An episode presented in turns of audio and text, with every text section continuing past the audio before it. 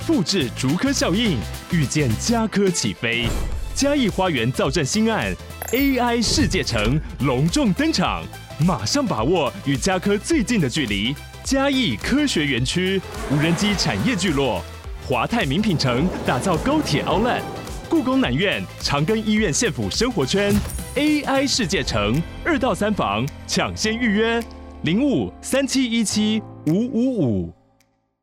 欢迎来到千曼慢慢说，我是千曼。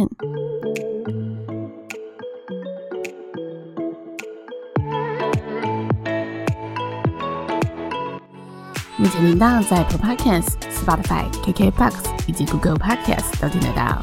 喜欢的朋友欢迎帮千曼订阅并留言评论，让更多人可以认识千曼慢慢说喽。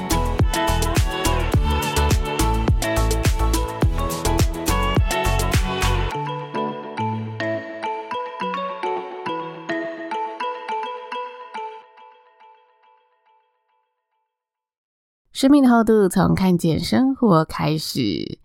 今天的看见生活呢，要跟大家来聊聊宫崎骏的独特艺术角度。每个人心中一定都有一部陪你一起长大的宫崎骏动画，或者是长大后陪我们找回初心的宫崎骏动画。不知道大家呢有没有去看宫崎骏睽违十年的新作品《苍鹭与少年》？因为我人在加拿大，所以呢，我现在是看不到这部电影的。刚好跟泰勒斯呢完全相反，一个是可以抢先看，一个是完全看不到。所以我真的非常好奇。那网络上的评价很两极，似乎蛮多朋友都说看的有点。嗯，不太清楚内容到底想说什么，不飒飒的感觉。那上周呢，开始有影评解析呢，比较呃那种个人的影评解析开始出现，而非专家级的，所以我就非常。好奇的去浏览了一下，发现似乎真的有蛮多深层啊，那种双关的用法，还是隐喻的用法在里面。如果你真的不是很了解他设计这个人物的动机，还是说他设定这一个背景的动机是什么时，很容易的确很难嗯接收到这么深层的隐喻。但我觉得宫崎骏的动画一直很奇幻独特。无论是从题材的选择、故事线的发展，或者是动画的细腻度啊、配乐的品味，它的配乐真的很好听，每个环节都丝丝入扣嘛，总可以让观众随着这些情节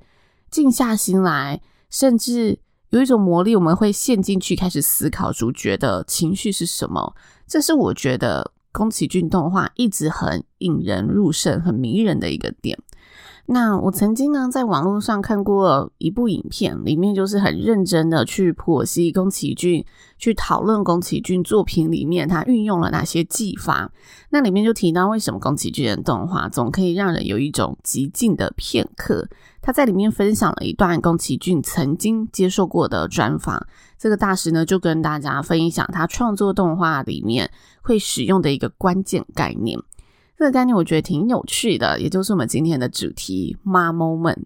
ma 其实是日本的一个嗯发音，然后中文翻过来，它其实是叫“间”的意思，中间的间，好，空间的间。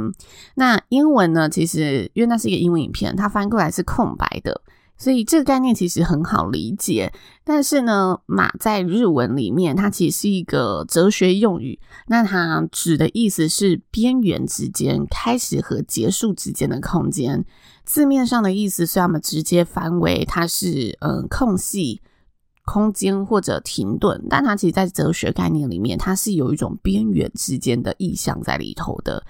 那当宫崎骏分享了他这个“妈”的概念之后，他接着呢拍了两三次的手，然后说，其实，在掌声跟掌声之间，这个空间就是我们说的“妈”，而这个“妈”在他的动画里面是有意义的存在，因为这个“妈”的时刻会让观众开始集气期待，哦，下一秒会发生什么事情，然后开始投射于角色，进一步思考这位主角下一步。会做出怎么样的一个行为行动？如果我是这个人，我现在的感受是什么？我又会怎么做呢？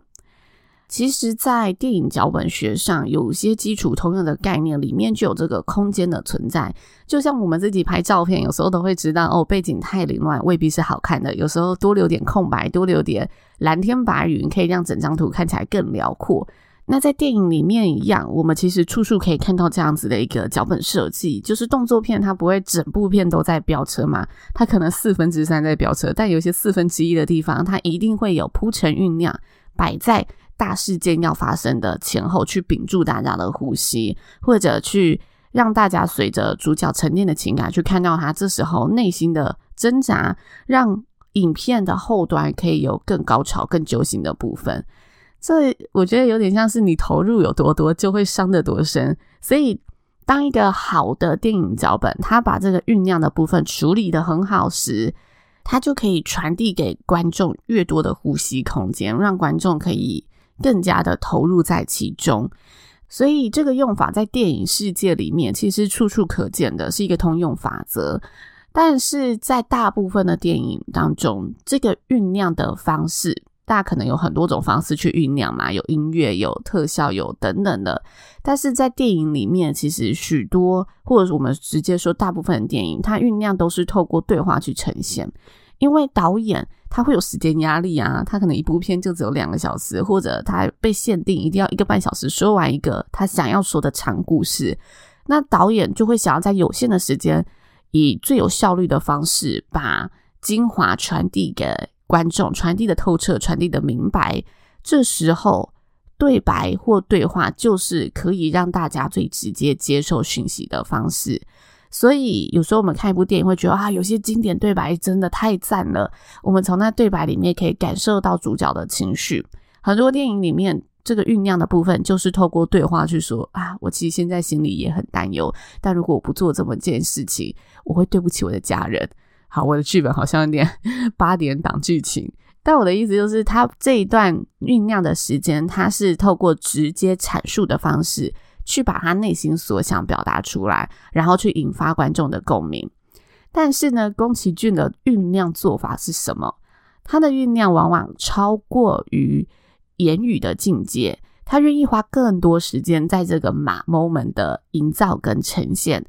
它通常是用细腻的景象、意象，或者随景象变化的配乐，去打开观众的观感。就像是《神隐少女》是它非常非常火红的一部动画嘛，里面有个非常经典的桥段，白龙呢在某一次的任务之中，奄奄一息的回到了千寻的身边。那千寻呢这时候就决定不行，他一定要救活白龙，一定要救活这位朋友，所以呢他就。决定起身，决定要动身去汤婆婆的双胞胎姐姐钱婆婆那里取回解开诅咒的方式。但是这时候，在他的工作场域，他那个澡堂里面，正有一只呢被欲望侵蚀成为怪物的无脸男，正在大闹浴场、大闹现场，并且指明想要见呢带他进入浴场的这个美好世界的千寻。因为当时无脸男要进去这个浴场的时候。大家是阻止的，他是被禁止的。但是千寻在没有偏见的一个星爷下面，就直接带他进来，觉得他就是一般客人啊，我们就是要服务客人。那这时候呢，千寻到浴场之后，跟无脸男就有一个正面对决嘛。如果大家有看千寻的话，我觉得这个段落也是蛮精彩的，非常紧凑的节奏，然后很混乱的画面。那因为无脸男不会讲话嘛，所以他们就是用一个对话，但一个只是用。表情或者用他的肢体语言去表达他内心所想的是什么，那千寻就用自己的声音回答了他内心所想。我觉得那一个段落也是设计的蛮精彩的。那最后无脸男呢，就从被欲望侵蚀的世界里面清醒来了，而且他决定要跟着千寻启程，搭上最后一班只有单程票的末班车，跟着千寻去寻找白龙的解药。那这时候就是宫崎骏马模仿要上映的时刻了。这时候，宫崎骏的镜头就带到他到了嗯、这个车站旁边嘛，然后千寻上了车，他放了一个很宁静的音乐，大家很熟悉的一个嗯神隐少女会出现的一段配乐。那这时候，透过列车车窗，画面是沉静而唯美的，面对着挚友。的命为父母的下落不明，这趟旅程对千寻来说，其实心里是很担忧，很多未知数，很多害怕，很多对未来无法掌握的这个恐惧在心中。但是宫崎骏用这段列车的沉淀时光，没有任何对话，只有音乐和景象，让观众去有这个空白的时刻投射体会。没错，如果我现在是千寻，我面对我一个对我这么好的朋友，他命在旦夕了，我的家人，我最爱的爸爸妈妈也不知道下落在哪里。若是我这时候，我还能做什么？我又会怎么做？我会怎么选择呢？这一段列车时间其实就是宫崎骏手法里面很经典的一个呈现，可以让大家很直接感受到。在很多电影里面，他面对亲人的离世，他可能就是派一个好友出现，然后这个好友就会倾听这个主角的呃心境变化，然后可能陪伴，可能安慰，但是这主角就会回忆说啊，他陪我走过哪些画面，他陪我度过哪些难关，然后让我今天在这里可以有这样的成就，但我却没有好好把握住可以为他做什么事情的机会。这时候我们就会看到这类的对话出现，去呈现、去传递主角的情绪。但是宫崎骏在这个时刻里面，他选择的就是这样清清淡淡的风景。所以很多观众都会说啊，看宫崎骏的电影其实很像在看一个人生哲学的书。就当我们在投入其中的时候，我们在面对生离死别的时候，单就这个议题就好。我们即使是很悲伤、很极度的、有很浓烈的情绪在里面，但是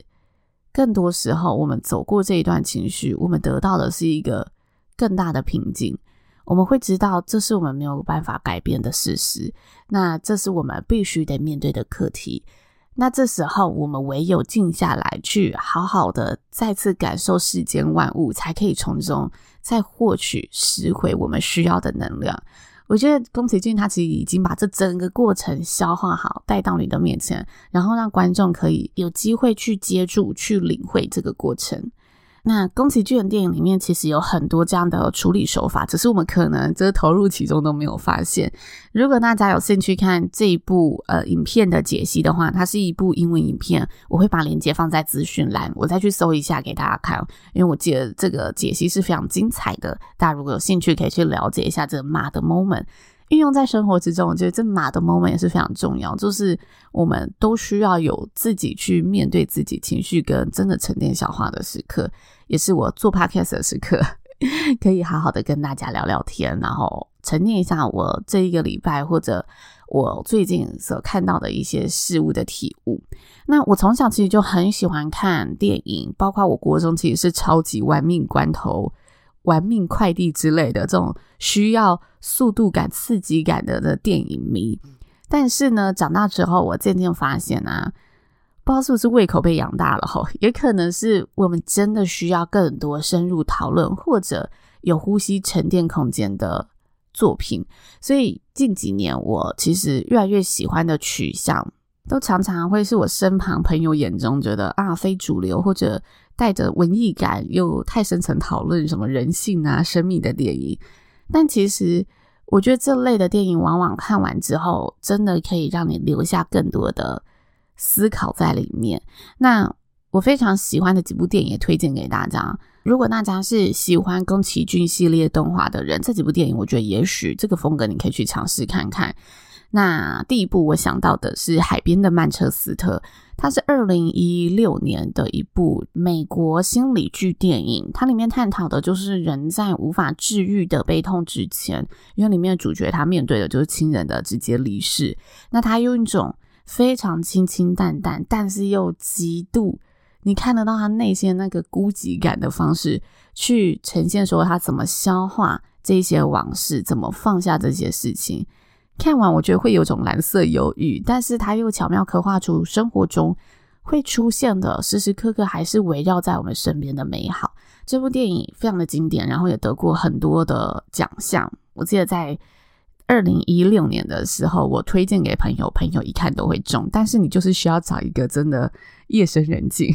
或者是你当天心情比较可以静下来的时候去看这部片，我觉得比较会。能有感触跟收获。那再来是前两年，我其实好像在节目上跟大家聊过的电影是《世界上最烂的人》。这部电影我也超想再二刷的，它的节奏非常的分明，然后很鲜活的一部电影。里面就讲述这个女主角在三十岁的时候，她觉得怎么旁边的人好像我们社会上会面临到的议题嘛，旁边人好像都很有成就，我好像怎么成为了世界上最烂的人？但是她事实并不是，所以你可以从那个过程当中去看到。哦，他怎么观察这个世界？他为什么眼里看出去的世界会是这个样子？他又怎么看待自己的生活？他怎么去消化处理自己觉得自己是最烂的时刻？我记得这部电影，我当时在看的时候，我看完有种感觉是，我好像跟着主角在走一趟他自我对话的旅程。这部电影真的我非常喜欢。那在哦，我突然想到还有一部电影哈，是。我之前也在节目上跟大家聊过，是我们的爱情一言难尽。这部电影是在讲述千禧世代的素食爱情，然后。在这个交友软体盛行的年代当中，大家可能手机拿着就可以每天都有新的对象出现，那就有男女主角因为这个交友软体而认识，两人也陷入了如胶似漆的热恋期。然后热恋期过后，两人也想保有这段关系，但是他们是出生在这个速食爱情文化下的人物，所以他们内心总有一个声音是。我希望我的生活不要是平淡，我希望我的爱情是可以随时保有刺激感、保有新鲜感的。因此，他们走向了开放式爱情的一个探索。那开放式爱情也是我觉得现在这个新时代极受讨论的一个议题。里面他就直接跟大家呈现了：如果你选择了开放式的爱情，在一段长期关系里面，你可能会面临到的挑战，你会。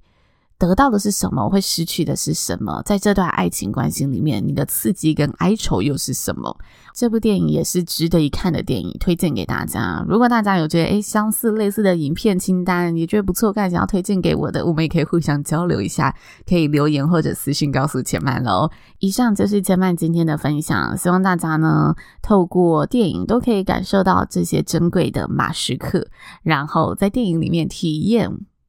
有别于我们自己人生不一样的心情跟生命故事，千曼慢慢说，今天就说到这里了，邀请大家下次再来听我说喽，拜拜。